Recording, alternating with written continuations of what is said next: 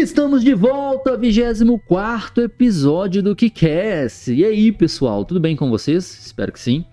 Mais uma semana, mais um episódio e mais uma vez ela está de volta comigo. Oi, Thaís, tudo bem? Ei, gente, tudo bem comigo, Thiago, e com você? Tudo jóia, tudo jóia, tudo jóia. E eu já quero começar esse episódio tornando um público um agradecimento e trazendo a conhecimento público uh, a você, Thaís. Hum. Porque o pessoal já deve, essa altura do campeonato, eu espero que sim, espero que, que a gente já tenha tido bastante gente ouvindo. Uh, ouvi o nosso último episódio sobre a famosa Rede Manchete, a saudosa Rede Manchete. E pessoal, pasmem, a ideia não partiu de mim, não partiu do Wesley, que gravou comigo, e nem muito menos do Zilton, que também completou o trio ali. Essa ideia partiu da mente brilhante desta mulher que está ao meu lado. Pois é, gente, a questão é essa, né? Eu sou o crânio desta operação. brincadeira, brincadeira. Na verdade, é uma curiosidade que eu vou contar para os meninos aqui. Posso? Tem essa liberdade? À vontade. Tem, com certeza tem. É, o que acontece? O podcast, ele surgiu, a ideia brotou em você através de muito bate-papo nosso sobre o mundo nerd. Sim. Fato. Muito eu contando sobre as coisas que eu, eu, perguntando, tirando dúvidas sobre o mundo geek, que não sei o que. Às vezes a gente ia pro cinema, voltava no carro com a cabeça quente, fervendo e a gente trocando altas ideias dentro de carro. Quem dera se a gente tivesse vídeo disso, porque ia ser legal demais. Sim. É, e aí foi assim que brotou o podcast, né? Que, vos, que vocês estão ouvindo agora e tal. E a gente ainda troca muitas ideias em off sobre o mundo nerd. A gente conversa sobre futuros temas, o que, que a gente pode trazer para vocês, sobre qual assunto seria interessante a gente debater. Muito é, sobre filmes e séries que estão sendo lançados, que estão aí no hype, estão na crista da onda. A gente vem falar sobre, mas nem sempre a gente tem um assunto que está na crista da onda, então a gente tem que usar bem a criatividade e puxar assuntos e achar temas bacanas para vocês é, ou, nos ouvir, né? E foi assim que surgiu esse episódio da TV Manchete, porque a TV Manchete é uma coisa que foi muito inserida na infância do Tiago, né? Como vocês já sabem.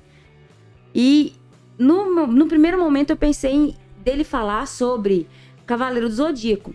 Só que eu achei que é, Cavaleiro do Zodíaco ainda seria pouco para elaborar um episódio. Talvez assim, num futuro não muito distante, em alguma data comemorativa sobre Cavaleiro do Zodíaco seria mais interessante.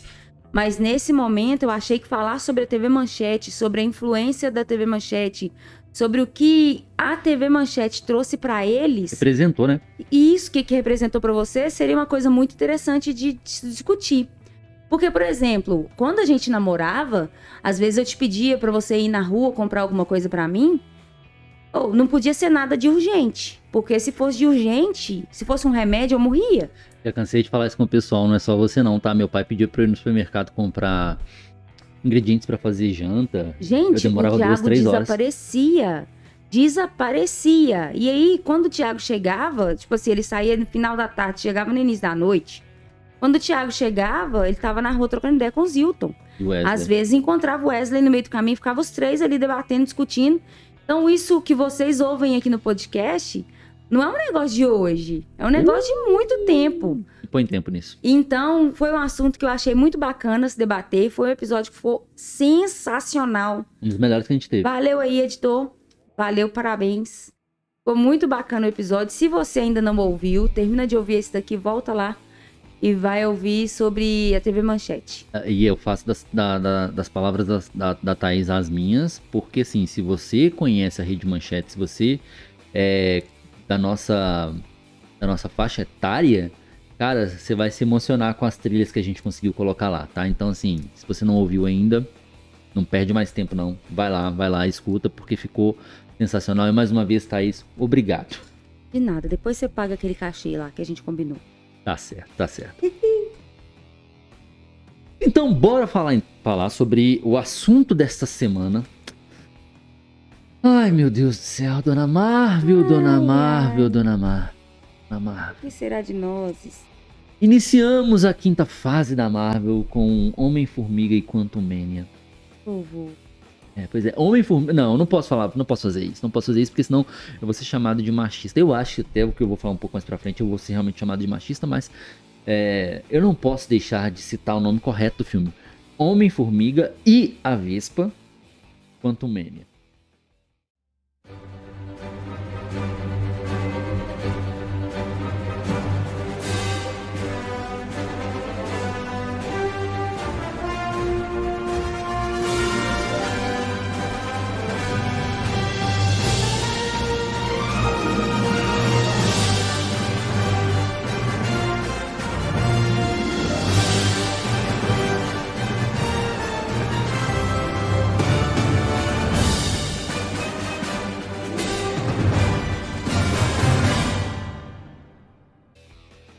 Dona Marvel, Dona Marvel, Dona Marvel, por que faz isso, Por que Dona fazes- Marvel? Por que fazes Por que isso? fazes isso com nós? Oh, Deus. Eu, eu, eu- eu tava pensando numa analogia, Thais, vê se você concorda comigo. Hum. Imagina então a Hum. Marvel como sendo um fazendeiro e todo dia de manhã cedo a Marvel vai ali no estábulo, sabe? Onde tem a vaquinha dela que dá leite pra caramba e ela vai enchendo vários e vários baldes de leite. Aí um belo dia, esse fazendeiro chamado Marvel vira pra. pensa assim: quer saber de uma coisa? Cansei desses baldes de leite. Ah, cancela esse trem. Não é interessante pra mim mais não. Eu vou enfiar o pé em um por um. É isso que a Marvel tá fazendo na fase 4 no início da fase 5. Ela não gosta de leite, ninguém gosta de leite. Você gosta de leite? Eu não gosto de leite. Ela encheu os baldes de leite e agora tá picando o pé em tudo. Tá ótimo. Em Tá muito bom. Tudo. Eu tô impressionado como a Marvel tá conseguindo picar o pé em tudo e desconstruir, porque a palavra, na minha opinião, é essa: é desconstruir tudo que ela construiu. Vocês já perceberam que a gente não gostou do filme? Vocês já Mais perceberam. Que mais uma vez a gente vai gravar um episódio pra sentar a lenha na Marvel e vai Mais uma vez. Obviamente a gente não viu só defeitos no filme. Não. Tem. Não? Foi seu defeito, não? Tem alguns pontos positivos, ai. Tá. Tem alguns pontos A positivos. hora que termina? Ai. Desculpa, foi mal. Vamos lá então falar um Hum. pouco sobre esse filme. Bora. Então, o filme foi lançado mês passado, né? Dia 6 de fevereiro de 2023. Hum. Tem no elenco principal de volta o Paul Rudd como Scott Lang, tem Evangeline Lilly como a Hope, e assim, aqui eu vou abrir um parêntese pra ela, porque assim como a Letitia Wright eu mencionei lá no episódio de Pantera Negra, eu acho um milagre essas duas terem voltado pra Marvel, porque pra quem não sabe, na época da pandemia, as duas foram muito ativas, principalmente em rede social, falando que as pessoas tinham sim o direito de questionar o que estava nas vacinas que os governos estavam comprando e, e- e aplicando na população, que a, se a pessoa quisesse questionar, ela tinha esse direito e elas foram taxadas e canceladas como anti-vax. E é Né? aquela, né? Hoje você falar sobre isso, pandemia já passou, a gente já aprendeu a conviver com ela.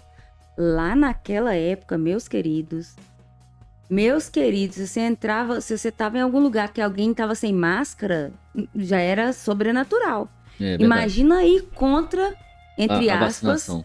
a Não é vacinação, bem né? contra a vacinação. Ela havia algum- um grupo que falava que não sabia o que, que tava, o que, que havia naquelas vacinas, porque assim foi muito rápido, né, o desenvolvimento dessas Sim, vacinas sim. e assim elas e elas saíram em defesa da- de que as pessoas tinham o direito sim de questionar. Uhum.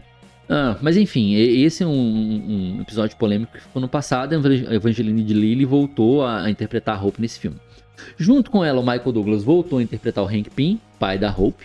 E a Michelle Pfeiffer voltou a interpretar a Janet, esposa ali do Hank Pym, igual a gente viu que ela voltou lá do, do Reino Quântico, né? E teve a adição do Jonathan Ma- Majors, que interpreta o Kang, que tem potencial sim para ser um vilão tão poderoso quanto o Thanos. Tá? Ele tem potencial nos quadrinhos. Quando a gente for falar mais sobre o Kang, é, eu vou aprofundar um pouquinho mais de como esse personagem é nos quadrinhos. É, e ali como elenco de apoio a gente tem a Catherine Newton como Cass Lang e a gente tem o Corey Stoll de volta no papel de Darren. Se você não lembra do Darren, Darren é o- o- o vilão do primeiro filme do Homem-Formiga, o Jaqueta Amarela.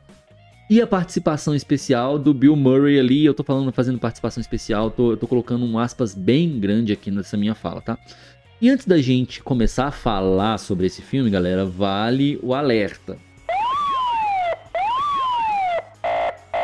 Vamos falar sobre spoiler, porque ainda a Marvel tem ainda esse, esse, essa característica de guardar algumas surpresas ali para o momento do filme. Falando um pouco então sobre o orçamento para esse filme. Esse filme teve como orçamento, Thaís, 200 milhões. Milhões. Milhões. Hum. E até a data corrente, a data atual, ele fez 171 milhões 377, 337 mil em bilheterias internas, isso quer dizer nos Estados Unidos, tá? E mais 195 milhões uh, em bilheteria internacional, totalizando aqui então 368 milhões. Aí você pode virar para mim e assim: ah, então ele já se pagou. Não necessariamente. Porque, não sei se você sabe, Thaís, o mesmo valor que, a, que as produtoras, que, a, que os estúdios investem no momento que estão fazendo e produzindo o filme, eles gastam no marketing para vender o filme. Ou seja, se ele gastou 200 milhões no desenvolvimento, gastou mais 200 milhões ali no, no marketing do filme. Isso geralmente ocorre dessa forma aí, o, o marketing. Uhum. Se a gente for parar pra pensar que aqui já tem a China, já, já tem a bilheteria da China, que é a maior população mundial, a gente olha para a bilheteria dos Estados Unidos e vê que ela fez que ela está desenvolvendo um papel bem melhor do que no restante do mundo, né? Verdade. 172 milhões nos Estados Unidos. do mundo não compara, não. Aí. contra 195 do, do, do, mundo. Então, uhum. assim, não dá para falar ainda que o filme se pagou. Sim. 368 milhões, não dá para falar que o, que, o, que o filme ainda se pagou, mas eu acho que vai se pagar. O problema é o lucro que não deve vir. Porque se a gente for parar para lembrar, bilheteria de Thor, 700 milhões. Bilheteria do Pantera Negra, 800 milhões. Não, levando em. Vamos lá, Thiago. Vamos, vamos trocar uma ideia federal aqui. Hum. Primeiro, que não tem como comparar Thor Homem-Formiga. Não, de jeito nenhum. De jeito nenhum. Como você mesmo já falou várias vezes, existem as prateleiras lá, né? Sim. Thor tá lá em cima, Homem-Formiga tá cá embaixo. Sim. Então, tipo assim, não tem como comparar. Não, Esse não eu acho que é um dos motivos uhum. que o Homem-Formiga ainda tá bem fraco. Sim, é um personagem lero-lero, meia-boca, vamos dizer assim. Sim, sim. Outra coisa também, que a gente já havia conversado sobre, é que tem muito do momento em que foi lançado. Com toda certeza. Tem muito do momento. Primeiro, Marvel só tem lançado coisa ruim. Sim. Não tem como defender, tá tudo uma bosta. Então, o que, que a pessoa tá pensando? Gente, eu vou lá de novo. Vamos pra fazer mais um filme genérico, de né? novo, né? para fazer de novo papel de trouxa assistindo um filme mediano. Então, tipo assim, eu acho que isso também conta. Por Concordo. isso que eu acho que essa, esse lucro aí não foi. Esse lucro não, né? Esse valor, essa bilheteria não tá sendo. não vai ser satisfatória, não. Eu concordo com você. Assim, vamos lembrar, né, gente? O primeiro filme do Homem-Formiga foi lançado quando a fórmula da Marvel ainda não havia saturado, né? O filme de super-herói ainda estava no auge, ainda, ou estava chegando perto do auge. E vamos, vamos, vamos ser sinceros, gente, tá saturando, sabe? O mercado de super-herói tá saturando. Tá, saturando. tá chegando no momento. Eles têm lançado muita Sim. coisa uma em cima da outra. Outra que eles têm uma, uma gana tão grande de ter, de ter novos telespectadores. Sim, sim. eles estão esquecendo muito dos antigos. Então, sim, sim. o povo tá cansado já. Tá cansando. E assim, o primeiro filme do, do Homem-Formiga foi lançado em 2015, igual eu falei, sabe? Ali chegando no auge dos filmes de super-heróis. Porque um ano depois a gente teve o quê? A gente teve Capitão América Guerra Civil, que foi um filmaço, na minha opinião, sabe? Sim, foi. É, o segundo filme do Homem-Formiga foi lançado entre o Guerra Infinita e o Ultimato, ou seja, a gente estava naquela gana de saber o que, que tinha acontecido depois do estalo do, do, Thanos. E os outros personagens da Marvel que não haviam aparecido naquele filme do Guerra Infinita ali naquela, naquela luta de Wakanda? O que aconteceu com eles? Então a gente estava nesse nessa sanha uhum. e tudo dava a crer que todos os filmes da Marvel fariam parte de um grande quebra-cabeça. Se você perdesse uma peça, você não você perderia o sentido. Então assim, OK, tem um filme do Homem-Formiga nesse contexto, mas você tem um filme do Homem-Formiga para iniciar uma nova fase da Marvel, vindo de uma fase que já não foi lá essas Foi coisas. flopada, né? É, é realmente arriscado. Sim. E aí, só para trazer para o contexto aqui, por exemplo, o primeiro filme ele teve uma, um orçamento de 130 milhões. Tá? A bilheteria final desse filme, ela bateu 518 milhões. Uh, Então vamos colocar então ah, 130 milhões mais 130 de marketing, 260. Ok, mais do que se pagou, deu É lucro, verdade, com deu certeza, deu lucro. Ah, o segundo filme, eu não consegui achar o valor exato dele, tá? Mas foi cento e- entre 130 também e 195 milhões. uhum. A bilheteria mundial desse filme, 623. De novo, ele se pagou e gerou até um certo lucro. Então, ou seja, se a gente for comparar agora 368 milhões de bilheteria e lembrando, esse mês estreia Creed 3. Uhum. Eu vou ser sincera com você. Tá no cinema agora uma versão do Titanic. Se você tem interesse de ir no cinema, você tá ocioso, você tem um dinheirinho que você quer fazer alguma coisa, passar um fim de semana, dar uma passeada, vai assistir Titanic.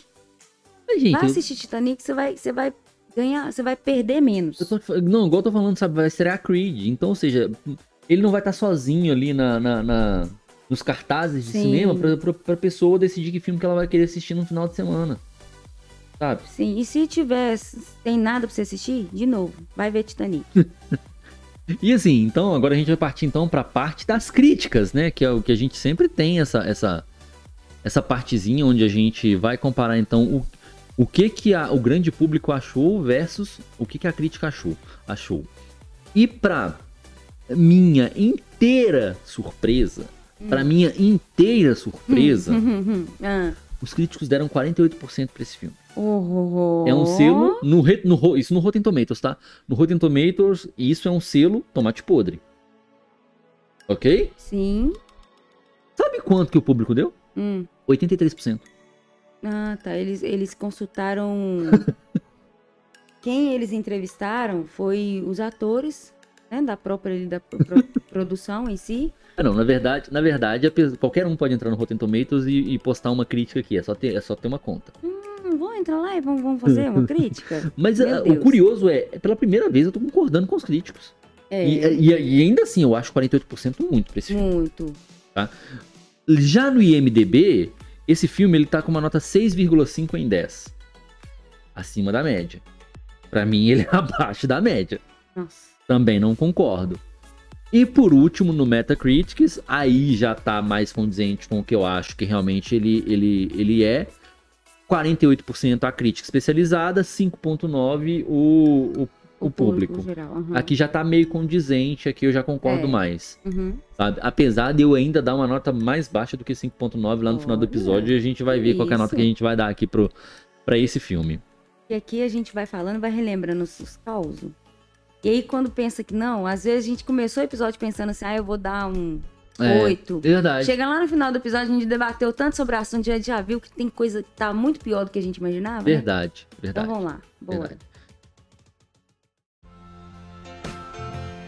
Eu me fazia várias perguntas. Scott, você é um ex-presidiário. Como você é um vingador? Isso não faz sentido. Mas aonde eu vou, as pessoas me dizem a mesma coisa. Obrigado, Homem-Aranha! As pessoas precisam de ajuda, pai. Por isso que nós construímos. É tipo um satélite, só que pro reino quântico. Espera, espera um minuto. Está mandando sinal lá pro reino quântico? Desliga isso. Vamos falar um pouco então sobre o roteiro desse filme. Hum, Tá, é, o, o filme ele começa com o Scott Lang vivendo a vida dele ali pós-ultimato, né? Ele perdeu. Ah, ele passou cinco anos no Reino Quântico, né? Aí já, já, já tem o primeiro furo de roteiro, na minha opinião. Depois a gente vai entrar mais sobre, sobre esse, esse furo pra mim. Ele passou cinco anos no Reino Quântico. E quando ele sai, a filha dele já, já é uma adolescente já, né?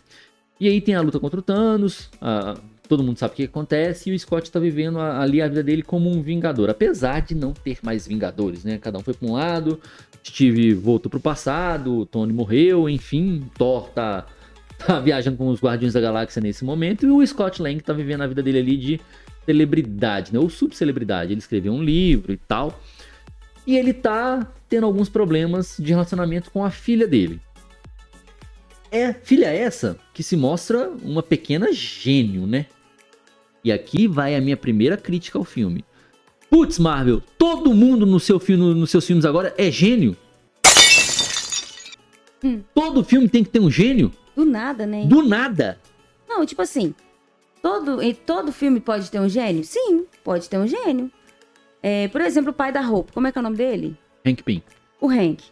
O Hank, lá no primeiro filme, ele já era um gênio. Passou a vida inteira estudando. Passou a vida inteira estudando, é um quarentão. Naquele momento ele era um quarentão. Estudioso pra caramba, empresário e tal. Mas pra gente não condiz. Gente, eu não tô falando que não existem é, superdotados. Uhum. Existem. Mas é raro. Existem, mas é raro. 0,000 sei lá quantos por cento da população. O que a Marvel mostra é que todo mundo brota do chão muito gênio. E vamos lá, vamos, vamos, vamos, Do colo- nada pra nada. e vamos, vamos colocar aqui, ó. O Hank Pym é um gênio. O Tony Stark é um gênio. O Bruce Banner, o Hulk, é um gênio. Uhum, A Shuri é um gênio. sim. A Riri Williams, que foi apresentada lá no filme do Pantera Negra como Coração de Ferro, é um gênio. E agora a Cassie Lang é um gênio? Ah, putz, me ajuda aí, né? Aí vamos lá, gente. Ah, ah, tudo bem que a Shuri, eh, ela já foi apresentada Sim, assim uhum. também, mas a gente sabe que nos quadrinhos ela é desse jeito também. E não tô falando que, que nos quadrinhos a Cassie e a, e a Riri Williams não são super gênios. Não tô falando isso que nos quadrinhos não são, não. Mas caramba, elas foram desenvolvidas. Aqui Eles, não, eles no não, CM eles eles jogam o personagem, jogam. né? Tá aí, ó. É isso, é isso que tá ficando chato. Já não é de agora, já tem um tempo já que a gente conversa sobre isso. E é isso que tá ficando chato. Sim. Eles jogam o personagem. Gente, quanto tempo de filme foi? Eu não lembro. Duas horas. Meu Deus. Duas horas de filme. Eles poderiam ter deixado 10 minutos de filme. 10 minutos. Como se fosse um, um, um, um flashback, sabe? A Uhum. pessoa lembrando que enquanto o pai dela estava lá, ela estava crescendo, ela ia, ela ia para o curso, ela fazia um curso de, Uhum. de computação, ela fazia um curso de ciência da Ou computação. o que aconteceu com ela nos cinco anos que Ou ele o que aconteceu com ela? Aquele trechinho bem miudinho, gente, pra dar uma introdução do porquê que Mas hoje ela é muito assim- inteligente. Mas Entendeu? ainda assim, eu, eu concordo com você. E agora eu vou ser um pouco polêmico, tá? As últimas três os últimos três personagens que eu falei foram, foram todas mulheres, Sim. tá? E vão me chamar de machista. Uhum. É, é- é- agora é o momento que eu falei lá atrás que vocês me chamariam de machista. Só tem mulher gênio agora? E aí, por que que eu falo isso, gente? Vamos lá. A Riri Williams, cara, ela tava na faculdade. Ela já conseguiu fazer uma máquina que consegue ah, rastrear vibrânio no fundo do oceano para um projeto de escola. É. Caramba! Nem Não- o Tony Stark fazia isso. Não encaixa, né? Projeto de escola, o que a gente fazia? Aquela maquetinha horrorosa de isopor. Exatamente. Exatamente. Aí vamos então pra, pra, pra Lang. Cara, a Cassie Lang consegue montar uma máquina que manda sinal pro reino quântico. E ela ainda é uma adolescente. O Hank Pym ficou 30 anos tentando Sim. mandar um sinal pra lá Sim. tentar achar a Janet. Conseguiu? Não. Ele conseguiu, mas no finalzinho do segundo filme ele não, consegue, ele né? Ele cria a máquina tá, ele e ficou tal. 30 anos. Ele ficou Os 30, 30 anos ele ficou fazendo. Ela provavelmente em três meses. Sabe? E o próprio Hank Pym vira e fala com o Scott nisso do filme: A sua filha é um gênio, ela conseguiu fazer uma máquina que manda sinal pro reino quântico. Ah, Marvel, mas me ajuda aí, caceta. Me ajuda aí, caramba. E, e, cara, você pode me chamar de, de, de machista, tá? O problema pra mim é falta de desenvolvimento, Sim. é tentar empurrar a goela abaixo. É. Por quê? Nós temos personagens femininas fodas na Marvel. Muita gente conversou sobre isso em off. Sim, a Uhum. gente tem a Natasha, ou a Sim. gente teve a Natasha, a gente tem a Mulher Maravilha, a gente tem a Feiticeira Escarlate na Wanda. São personagens, cara, que você foi acompanhando o crescimento delas. Elas foram apresentadas pra você de um jeito, e pra chegar ao nível que elas estão hoje, não foi da noite pro dia, elas foram sendo desenvolvidas. Essas personagens agora são genéricas, porque são todas gênio, Uhum. tudo igual. Elas são jogadas. né, Jogadas. assim. Não Jogadas. tem um desenvolvimento, não. E daria pra ter. No Daria. orçamento que eles têm, daria pra ter desenvolvimento de personagem, Uhum, daria pra contar um pouco da história. Sim. Não precisava, tipo assim, poderia ter um filme ou uma série pra desenvolver? Poderia. Mas talvez ali 10, 15 minutos de filme você conseguiria colocar Sim. isso lá. Série não, porque vamos, vamos lá, né? Não, quando eu falo poderia, deles- é porque estão jogando qualquer merda em série. É, isso é verdade. Ó, foi mal. Enfim, ah, a Cassie cria essa máquina, essa máquina manda um, um sinal pro reino quântico, e aí alguém lá no reino quântico capta esse sinal e puxa a família inteira. E ali a gente tem o desenvolvimento, tem um plot twist ali da, da Janet com o tempo que ela ficou no reino quântico, explica mais um pouco do, do que, que ela passou lá embaixo, quem está lá embaixo, ah, explica, mostra como que a pessoa que puxou eles, que é o Kang, foi parar lá embaixo, como que ele se desenvolveu lá embaixo. Enfim, o filme gira em torno de apresentar esse micro-universo do reino quântico.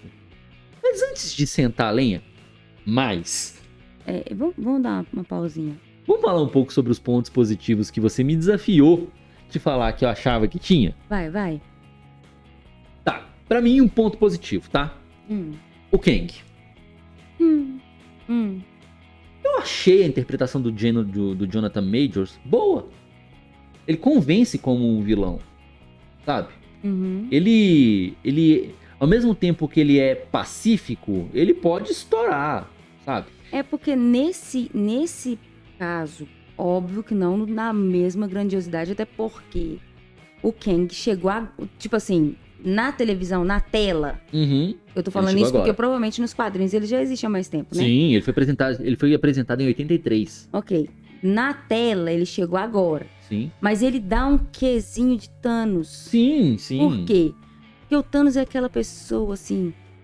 Amável. Ele é amável. O Thanos, se você olhar pra ele, eu, eu via isso. Tipo assim, ele era sereno. Ele não era sádico, Ele né? não era sádico. Ele não era um, um coringa, né? Aham. Ele era, ele era sereno. Ele não queria o caos pelo caos. Ele era tranquilo, ele conversava com educação, ele Uhum. portava com educação, porque eu, eu via muito disso. É, o outro que me lembra mais ou menos isso é o Rei do Crime, do Sim. Demolidor. Que tem esse tomzinho assim, educado, gentil, e é o capiroto. E do nada ele arranca a cabeça do cara com a porta do Pois é, é o capiroto. então o, o Kang me lembrou muito esses dois personagens. Estereotipos de vilão, né? Isso. Entendi.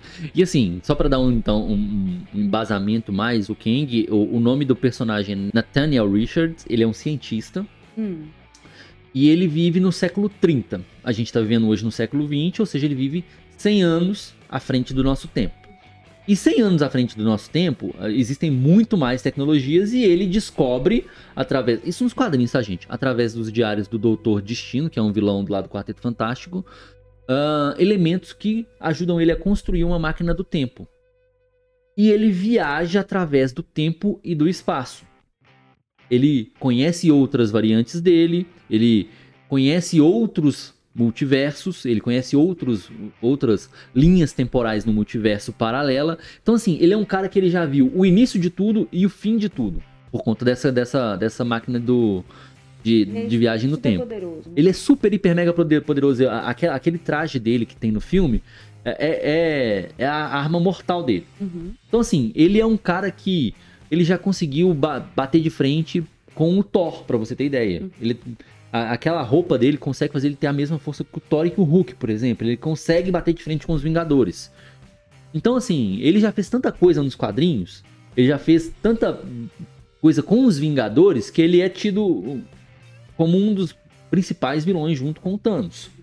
Então, ou seja, o Kang ele é um personagem que ele tem caixa pra levar essa fase 5 e fase 6 da Marvel. Uhum. Ele é um vilão tão assustador e tão poderoso quanto o Thanos. Esse é o background do, do Kang. Vamos ver o que, que eles vão fazer com ele Isso nessas fases aí. Eles podem fazer dele um nada, coitado. Isso que eu ia falar. E, Ele- Infelizmente é isso que eles têm feito. Ele conseguiu mostrar isso nesse filme? Em partes. Uhum. Em partes ele conseguiu.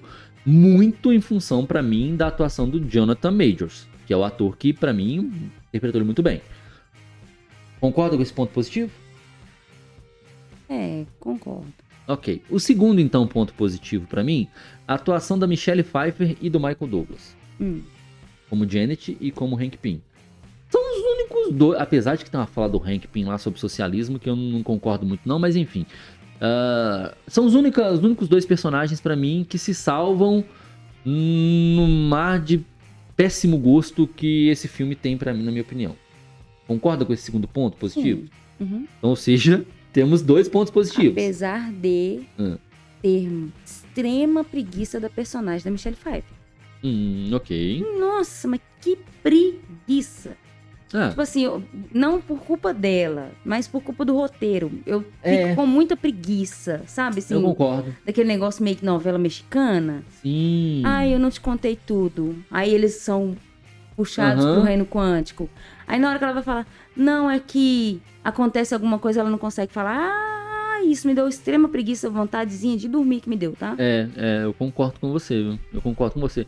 E a gente, assim, teria um terceiro ponto positivo, que seria a atuação do Bill Murray, que já é um ator consagrado, mas que numa boa, dispensável, na minha opinião, tá?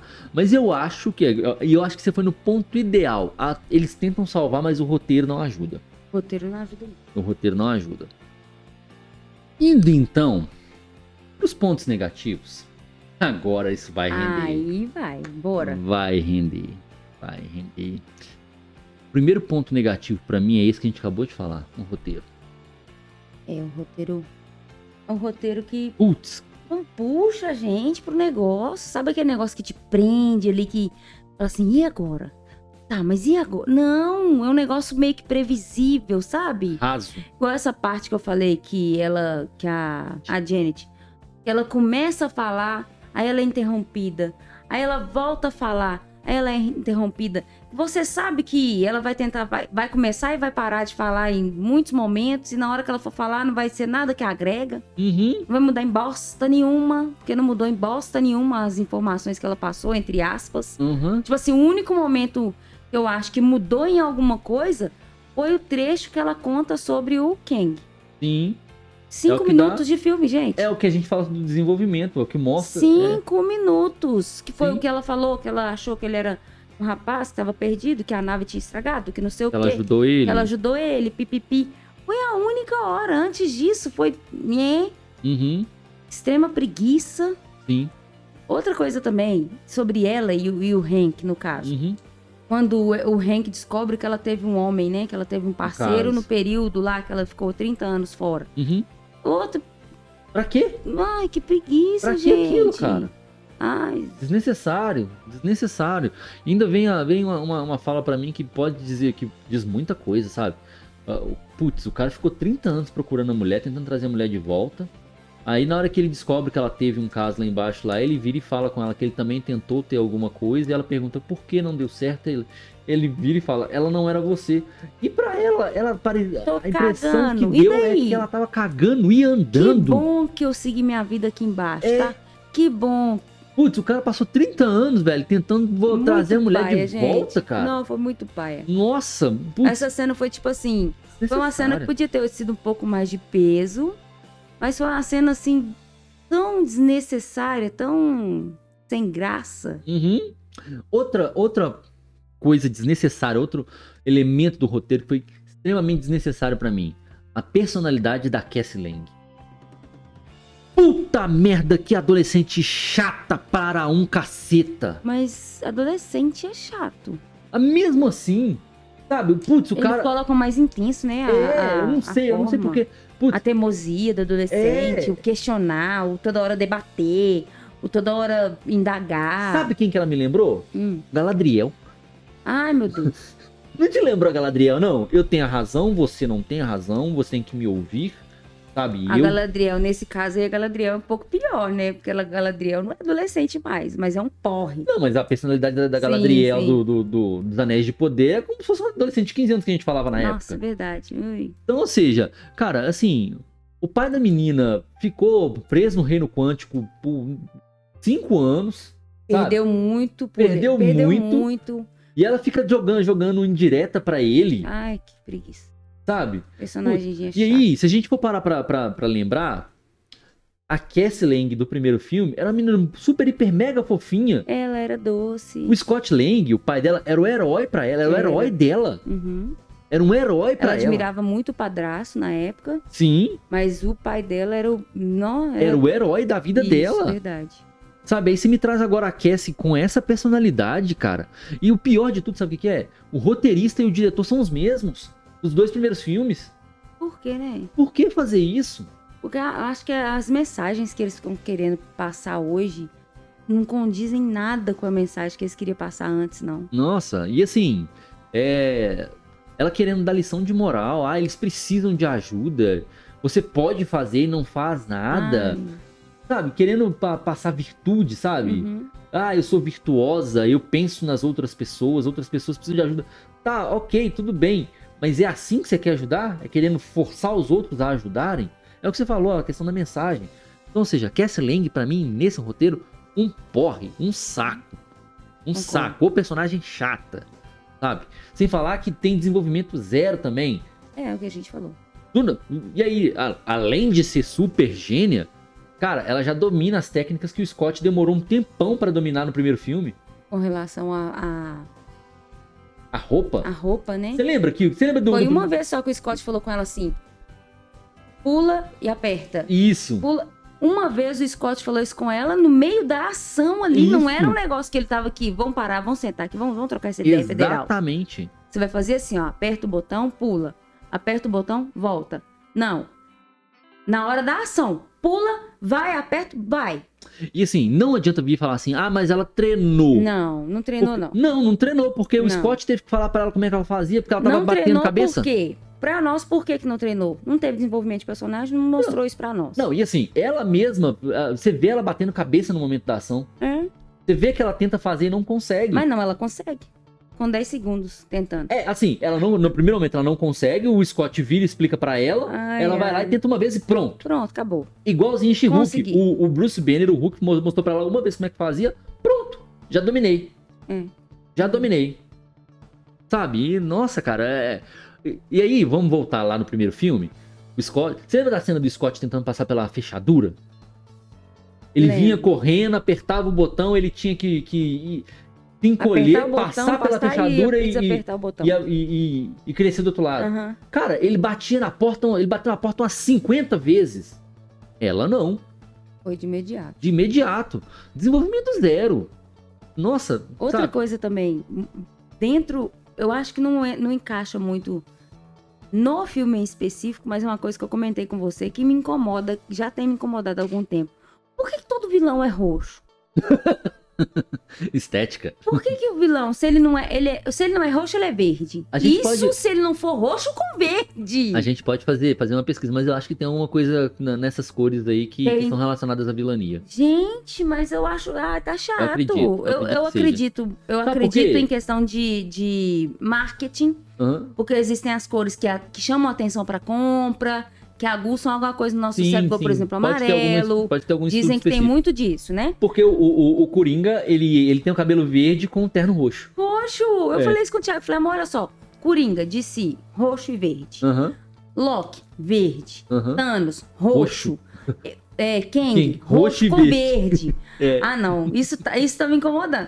Pode ser uma coisa do, do. Igual a gente tá falando, né, gente? Nós não somos formados em marketing. Provavelmente tem alguma mensagem subliminar aí Aham. no nosso cérebro, alguma coisa que o nosso cérebro já entende que se tá vestido de roxo e verde é do mal. É, pode ser. Pode ser que o nosso cérebro já entende isso também. Mas eu vou ser sincera com você, que eu tô querendo ver uma outra cor nesse trem, que tá começando a ficar chato. Agora.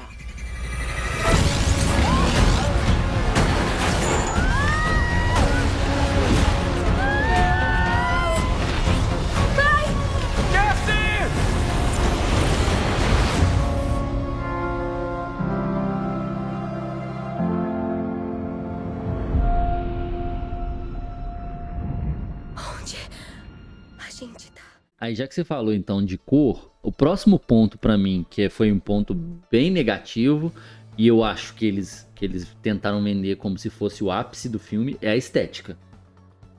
Sim. Cara, putz, é uma mistura de Guardiões da Galáxia com Star Wars. Sim, eu falei isso com você, a gente assistindo, falei, gente, eu nunca assisti Star Wars. Esse eu, esse eu acho que é uma das maiores tristezas do Thiago. É.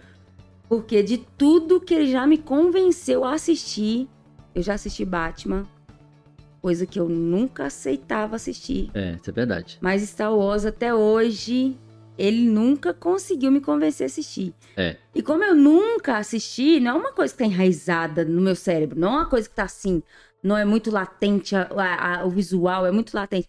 Na hora que eu comecei a assistir o filme do, do Homem-Formiga, eu falei, ué, amor, tá igualzinho Star Wars? É, verdade. Mas Eu falei muito. Verdade. Tá muito parecido com Star Wars. Não, porque eu já assisti sim, porque eu já vi cenas avulso, assim, perto do Thiago. Gente, tá muito, tá muito cópia, copiou e colou, que parada é essa? É. Copiou e colou a estética Aham. de Star Wars com as cores De Guardiões, do da Guardiões Galáxia. da Galáxia. Ah, ficou muito pai. Eu não, eu não gostei, Eu não não. curti também, não. Ah, mas ficou ótimo o CGI. Ah, que ficou bem feito. Tá, isso aí nós não estamos discutindo. Até porque eu não achei que o CGI ficou 100% assim, não. Ficou melhor que She-Hulk, de novo. Mas tem como discutir? She-Hulk É nosso tá... parâmetro, né? É nosso É parâmetro. nosso parâmetro de coisa ruim, é She-Hulk. Tá, mas o que eu ia falar era isso. Que, tipo assim, ficou cópia, mas não ficou uma cópia bem feita. Sim. Ficou uma cópia barata. Não gostei, não. Eu também não curti, não. E assim, cara, vamos lá. Quando falavam em Quantum Mania pra mim, quando falavam pra mim mundo quântico, Quantum Mania, eu pensava que seria um, um, um reino. Não, não falo nem um reino, sabe?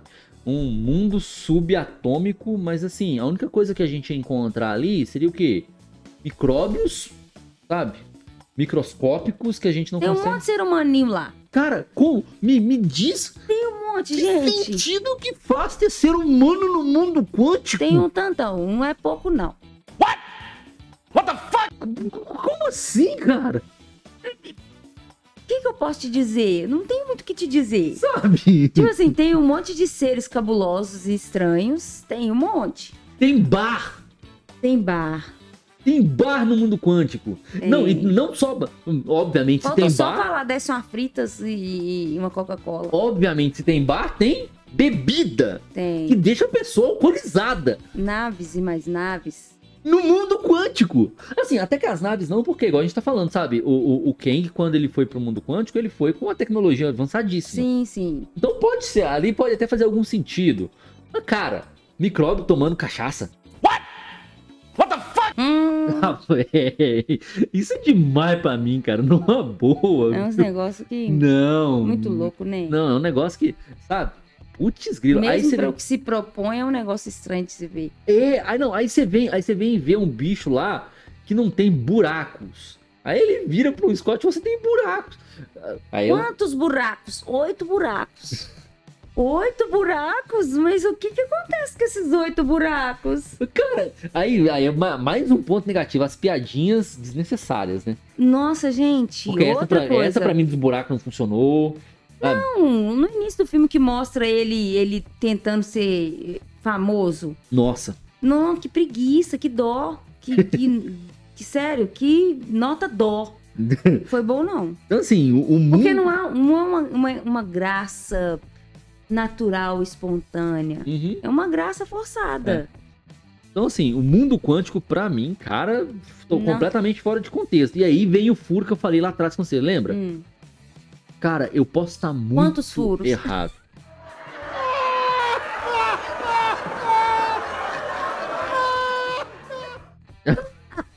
Quantos buracos? Quantos buracos? Quantos buracos? Eu posso estar muito errado. Eu posso estar muito errado. Mas quando no final do, do, do Homem-Formiga e a Vespa, o segundo filme, Hum.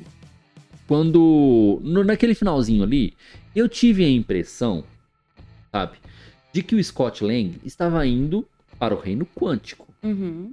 E a Janet estava ajudando junto com o Hank Pym. Tanto que quando acontece o estalo do Thanos, o Hank, a Hope e, o, e a Janet elas são tran- transformadas em pó, por isso que o Scott não consegue voltar. E ele fica, em teoria, os cinco anos lá, Uhum. beleza? E aí, o Scott não viu isso tudo lá quando ele ficou preso uns cinco anos lá dentro? Não. É porque o Kang chegou depois e trouxe toda essa modernidade, toda essa, toda essa loucura. Que quando o Scott chega lá, que o Scott olha e fala: Mas, naves, abaixa que tem uma nave. Sabe? Ai,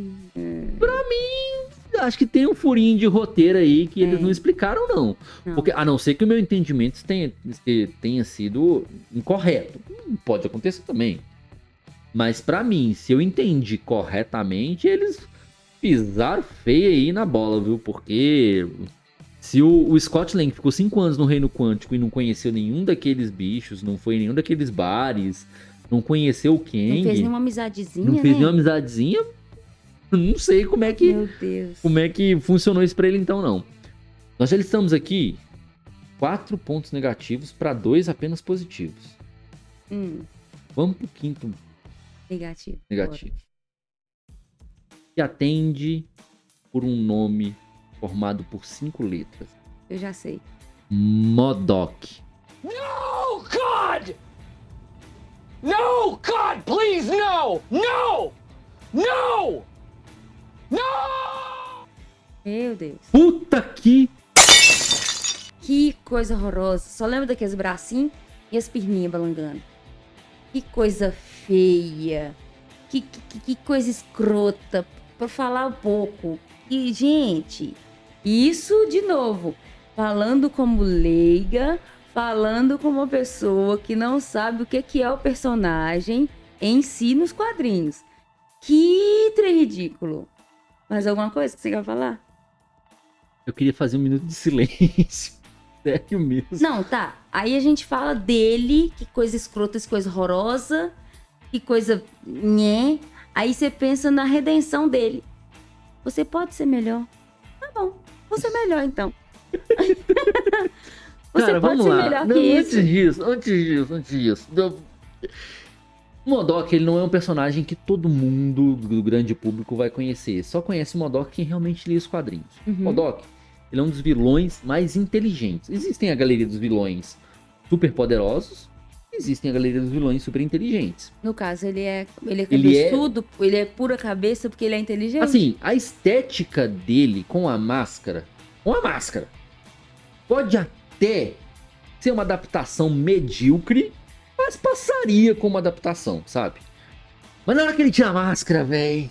Aquela carona com zoom de 360. E aí, pra no, pro nosso desespero, é o, é o Darren. O jaqueta amarela do vilão do primeiro filme, que foi parar no, no Reino Quântico. E tá naquela forma esquisita. Eles não explicam o porquê. Ele só explica que o Ken encontrou ele e reconstruiu ele. Daquele jeito? Era melhor ter deixado despedaçado. Pra quê? Por que fizestes isso? Daquele jeito? O que, que eu te fiz pra você fazer isso comigo? E aí você pega o Modok, que é um dos vilões mais inteligentes da Marvel, e transforma ele num mero capanga do Ken. Tá? Hum. Que o Kang, na hora que. Na hora que o Modok tenta falar alguma coisa, o Kang simplesmente fala com ele, não fale na minha presença. Ou seja, Cale sua boca. cale a sua boca enquanto eu estiver presente. E aí, Não respira, não peida, não suspira. por falar em Pedro, cara, quem pediu pra ver a bunda do Modok? Meu Deus! Que parece a bunda do Minion. Que horror! Ah, credo. Mas não parece a bunda do Minion? Não, gente, credo. Parece a bunda do Minion, velho. Quem pediu pra ver uma, uma escrotidão daquela? Cara, Escrotidão é é, a... escroto, cara. Escrotidão é a palavra nova. É escroto. Aquilo é bizarro, aquilo é... hum, Eu não consigo ter mais adjetivos pra explicar aquilo. Aí você, você tocou no ponto da redenção dele. Putz, o cara. Primeiro você filme. pode ser melhor. Primeiro filme. Tenta tomar a empresa do Hank. Do mal, Tenta Perdão, tomar a empresa aham. do, do, do Hank Pym, tá? Tem uma relação mega abusiva com a, com a, com a Hope. uhum, Mega abusiva, tá? Tenta matar o Scott. Sim. Tenta matar a Cassie, sim, uma criança de 5 anos, no Sim. quarto dela. uhum, Aí ele vai parar no Reino Quântico. sim. Do mal, do mal, do mal. A primeira vez que ele encontra com o Scott, o que, que ele tenta fazer? Matar, Matar porque ele sai Scott. atirando. Sim, Sai atirando à torta e direita. E mata Uhum. muitas, entre aspas, pessoas estão ali, que em teoria são os rebeldes. uhum, Ele consegue prender o Scott. O Scott faz o que tem, o que, tem que fazer pro Kang lá pra recuperar o, o- o núcleo da nave. Que assim, aquela parte do, do- da recuperação, um parêntese aqui agora no- no- no- nos pontos negativos. A parte do, do, do núcleo é uma do parte núcleo é uma parte legal, Sim. parte que tem vários Scott Langs ali, aquele CGI ficou bem feito e tal. Até então, o Modok só Do mal. Mal, mal, mal, mal, mal, não, eu vou matar, não. Aí do nada, a adolescente chata, Você pode ser. você pode ser melhor. Deixa de ser otário. Eu não sei ser outra coisa. Aí ele aprende. Naquele instante ele, ele aprendeu. Ele não deu uma, uma pista de redenção à bosta do filme Verdade. inteiro. Tipo assim, ele podia ter um peso de consciência, pensar em soltar o Scott, pensar em facilitar a fuga do Scott, dar pro Scott uma arma. Já seria uma forma de demonstrar uma redenção. Certo? Não, e assim, eu, Não, não mostra nada, não. e, e assim, Ele do nada, ele fica do bem. mas aí é que tá. Eu tô, eu tô pensando num negócio aqui agora. Hum. E eu acho que foi de propósito que eles fizeram isso. Porque o próprio, na hora que ele tá morrendo, ele fala assim: o Scott sempre foi meu irmão. O próprio Scott fala: eu? Ou seja, o roteiro sabe que aquilo ali é tosco. Uhum. Será que eles tentaram fazer isso, isso, isso tosco de propósito? Ah, Qual foi, mas qual foi a intenção? fazer hora com a nossa cara. Mais um filme Marvel que tá fazendo hora com a nossa cara. Nós estamos ficando com, a- com aquele filtro de palhaço. Porque não tem condição. Putz, cara, sabe? Mais uma vez, Marvel, pisada de bola demais da conta. Pra que fazer isso, cara? Pra quê? E aí, vamos lá, lista de personagens bons que foram dispensados pela Marvel até então. A Hela, a irmã do Thor, no filme do, do Thor Ragnarok. O Gore, do Christian Bale. O Modok, agora. Então, ou seja, são três personagens que a Marvel podia usar ali durante o desenvolvimento Sim. da quinta fase. Uhum. Sabe? Vamos trabalhar melhor, mas não. Do nada, né? Uhum. já pega e já descarta os caras, porque os caras o quê? Acabou. Morreram. Acabou. Morreram. Tudo bem que eles têm agora o, o, o- o subterfúgio de que, ah, é multiverso. É, Então- pode ressuscitar qualquer um. que É, pode vir qualquer um aí do, do- do- do- das outras realidades que vai estar tudo bem. Uhum. Mas, cara, pra esse momento aqui, que titica de galinha, viu? Tá bom, não. Não tá, não. E o último ponto negativo, pra mim, ou seja, foram dois, quatro, cinco até agora.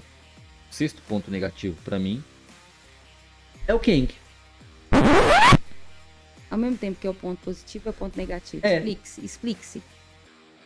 Porque apesar, apesar da boa atuação do Jonathan Majors, Uhum.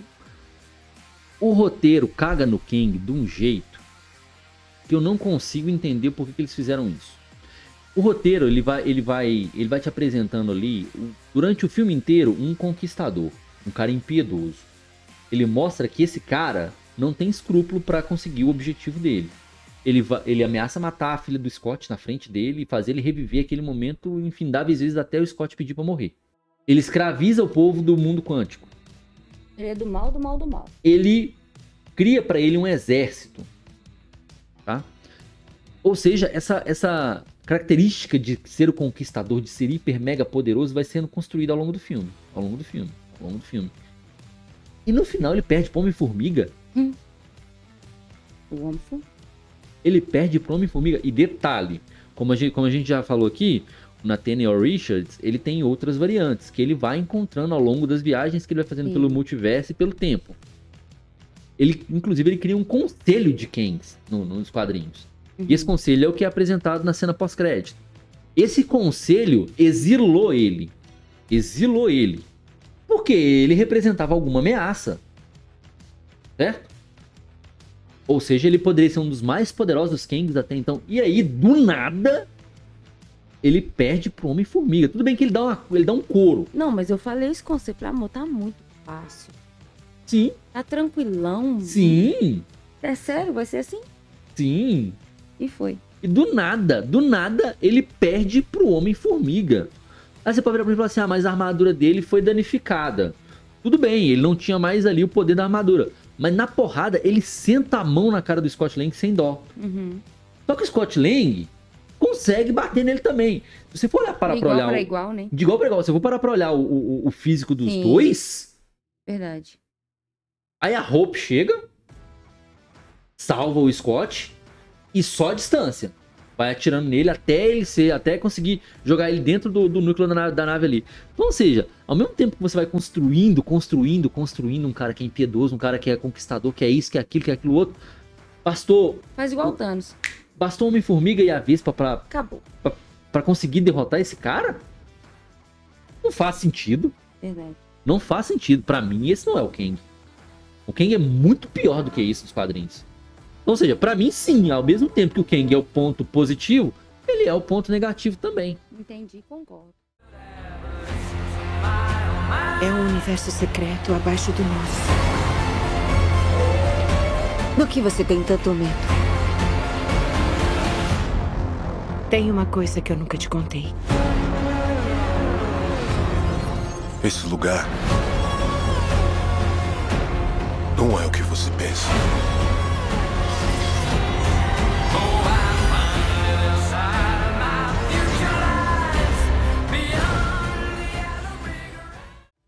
Assim, já que a gente já sentou a lenha Hum, num filme que era desnecessário, na minha opinião, num filme que não faz sentido ele nesse momento, qual que é a sua nota pra esse filme, Thaís? oh, céus. Oh, eu, eu, eu fico sem palavras pra, pra expressar. Não sei, eu acho que 3 é uma nota boa. Três? Mu- muito boa. É. Porque eu gosto do personagem Homem-Formiga. Eu Uhum, gosto. Uhum. Apesar de que nesse filme. Vamos dizer assim que esse, esse 3 que eu tô dando é mais pelo que ele já fez anterior do que, do que desse filme em si. Ok. Porque pra mim, você tava do meu lado enquanto eu assisti esse filme. Eu reclamei muito. Nossa! Eu reclamei muito. A minha vontade era de dormir. Eu pra casa dormir, eu quero pra casa dormir, eu quero pra casa Nossa, dormir. gente, sem mentira, é um filme que me deu extrema preguiça por vários momentos, assim, não me prendia. Sabe aquele negócio que você tá ali e sua cabeça tá pensando, amanhã eu tenho que acordar cedo, eu tenho que arrumar comida pra Gabi pra escola, eu vou voltar. Não prendia, não prendia, não gostei. A melhor parte do filme, na minha opinião, é que ele acabou. Sério, porque não me prendeu, não gostei do filme. É um filme dos últimos que lançou sei lá, de. Então tá, vamos fazer uma comparação pra mim, tá? De série, a pior série pra mim é She-Hulk. De filme, o pior filme até agora é esse filme. Você, consegue, você acha esse filme pior que Thor? Eu achei ele pior que Thor. Sério? Eu achei pior que Thor. Eu acho que Thor ainda me prendeu mais por conta do Thor. Que é um personagem.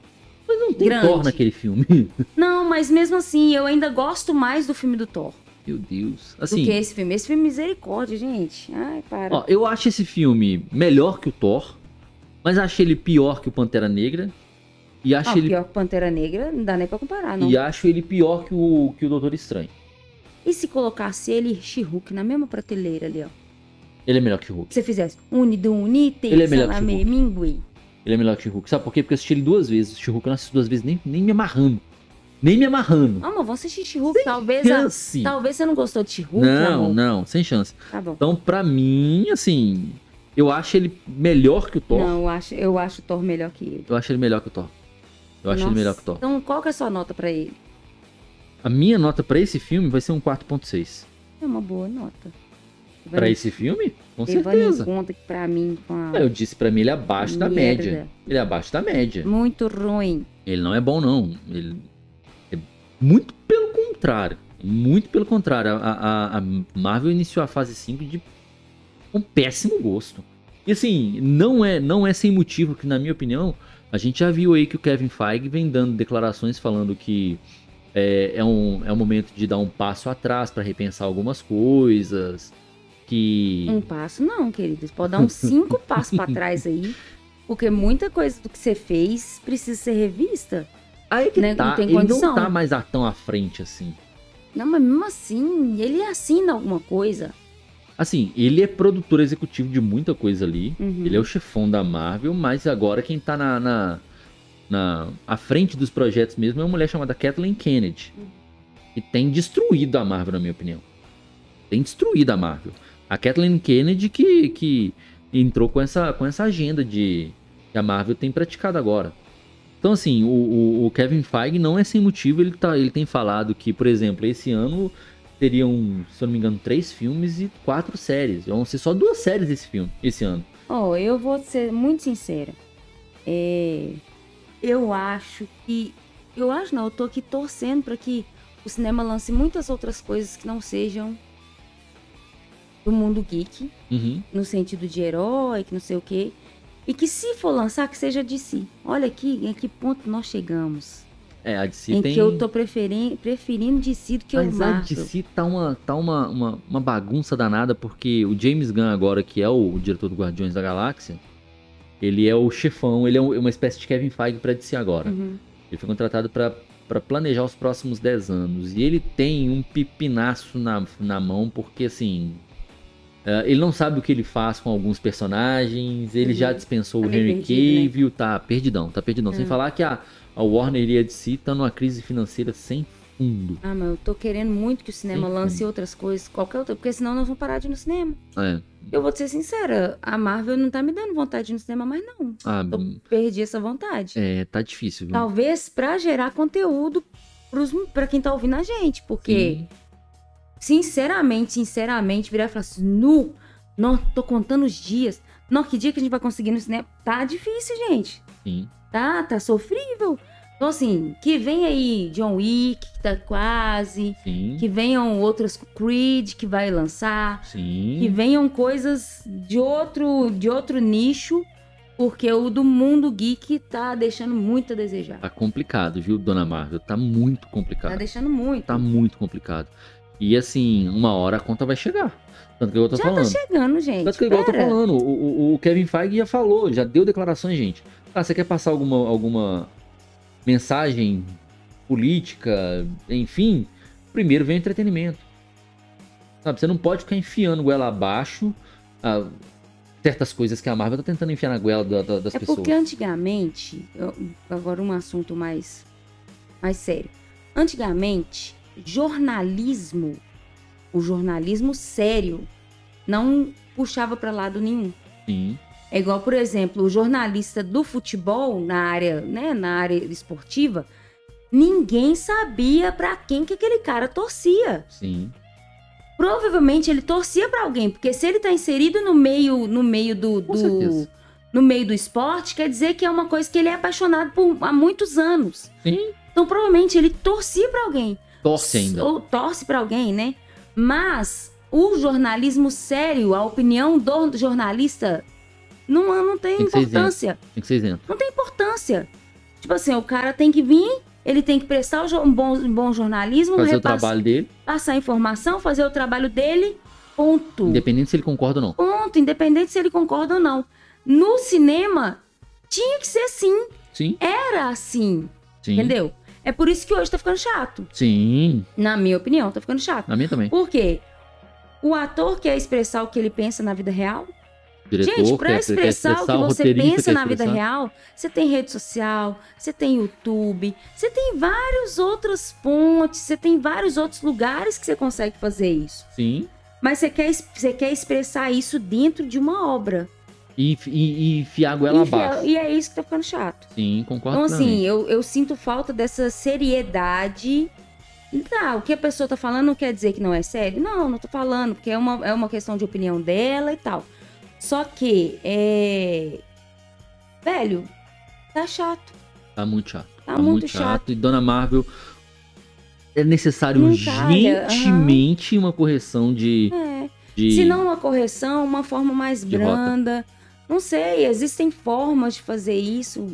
Aí, mas fazer aí é de que outro- tá. Mas- Usar a fórmula, mudar essa fórmula, sabe? Que eles mas estão é utilizando. Que tá, mas aí que tá. Eu acho que tem que voltar a ser como era antes, sabe? Se a pessoa quer é, mensagem, mensagem ideológica, mensagem política, que faça isso numa obra específica para isso. E aí é que tá. Obras específicas Existem. para isso existem, mas o público-alvo não é todo mundo. Então, assim, eu acredito que é necessário demais a Marvel voltar dois, três passos atrás, igual a Thaís falou, corrigir rota, porque É. uma hora a conta vai chegar, se é que já não está chegando. Então, assim, dona Marvel, de novo, você ainda tem alguns baldes de leite cheios, mesmo que Hum. Para de poucos, chutar os balde aí. mesmo que poucos. Para de chutar esses baldes. Para algumas pessoas você nem tem mais balde de leite. Acabou, Lei. Acabou. Mas eu ainda, eu ainda acho que você tem alguma coisinha aqui, alguma coisinha ali ainda. para de, de esvaziar esses baldes, porque a hora que esses baldes esvaziar para encher de novo, vão ser mais pelo menos 10 anos. E aí eu não cravo que o público vai estar vai tá disposto a acompanhar a Marvel por mais 10 anos, não, É verdade. sabe? Aí o prejuízo vai, pode, ser, pode ser incalculável. Uhum. Bom, feitas as nossas considerações sobre esse filme do Homem-Formiga Correu e todo o veneno que a gente tinha pra escorrer. E eu sinceramente espero não ter que falar mais desse filme. Sinceramente. Vamos ao nosso quadro Dicas que eu indico, Thaís? Bora. Você preparou alguma coisa pra, pra galera? É, vou indicar uma série que eu tenho assistido. Uhum. Eu havia começado ela há algum tempo, parei e agora retomei ela. Tô seguindo ela, tô maratonando ela, literalmente. Assistindo dois, três episódios por dia, tô tentando pelo menos. É uma série que eu tenho gostado muito, é do mundo aí medieval, guerra de reinos, reinado, rei, rainha Uhum. e tudo nesse sentido, que é Uhum. The Last Kingdom. Hum, É uma série bacaníssima, tô gostando muito de assistir ela e é uma indicação que eu deixo pra vocês. ambientada ali na cultura nórdica, né? Sim, sim. Tem Tiro, ali os bomba. vikings. Aí- Sangrenta, bem pesada mesmo, mas é uma série que eu tenho gostado. É- é- Essa, essa série, ela, ela meio que estreou quando a série Vikings estava no auge. Uhum. Por isso eu acho que ela não foi tão divulgada assim. hype, é, né? porque o Vikings ela, ela chegou. Vikings eu já ouvi gente falar que Vikings era um Game of Thrones pra adultos. Ah, tá. Entende? Hum. Tanto mais pesada que ela era do que o Game of Thrones, por exemplo. E The Last Ki- Kingdom, ela, ela chegou meio que no auge de Vikings. Acho que por isso que ela não teve tanta divulgação, Sim. teve tanta relevância Uhum. assim. Mas eu acho que é uma série realmente legal de se assistir sim. Pra você entender mais sobre o contexto nórdico que tá tão em evidência ultimamente, né? Você tem games sobre a cultura nórdica, você Uhum. teve a série Vikings, você tem filme, você tem uma série de coisas sobre a cultura nórdica. Realmente é uma boa série. A minha indicação não poderia deixar de ser outra, como fã de Star Wars que sou. Essa semana estreou a terceira temporada de Mandaloriano. O primeiro episódio já está disponível no Disney Plus. Ela é ali a sequência direta da segunda temporada. Assim, não tão direta da segunda temporada. Tem uma participação do Mandaloriano na série do Boba Fett. O Book of Boba Fett, que também está no Disney Plus. É, mas nessa terceira temporada ela vai focar é, no Mandaloriano indo até Mandalor para ser perdoado pelos pecados que ele cometeu ali na segunda temporada. E o Grogru tá de volta com ele, né? O Baby Yoda que virou o xodó de muita gente pelo mundo inteiro. Então assim, se você curte Star Wars como eu curto, ah, e o Cristiano, se estiver ouvindo, um abraço. A gente vai gravar sobre o Mandalor, tá? Mandaloriano. É, vai lá, se deleita lá com o Mandaloriano, que é, na minha opinião, junto com o jogo Fallen Orders, as melhores coisas que tem saído de Star Wars. E assim, fã de Star Wars tá calejado ultimamente, viu? Porque ou franquia que tem sido destruída, viu, ultimamente. Então assim, quer um refresco nessa, nessa nesse período que tá sendo que, que Star Wars tá sendo tão judiado? Mandaloriano é uma ótima pedida. Beleza? Então é isso, pessoal. Chegamos ao fim de mais um episódio. Ah, espero que vocês tenham curtido, espero que vocês tenham gostado. Para quem ficou até o final, nosso muito obrigado.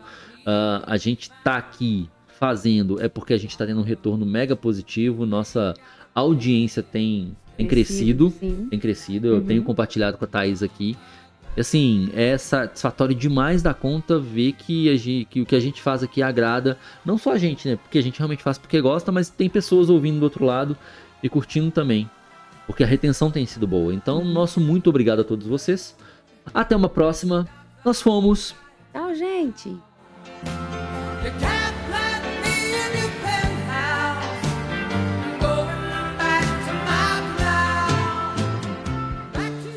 Acabou.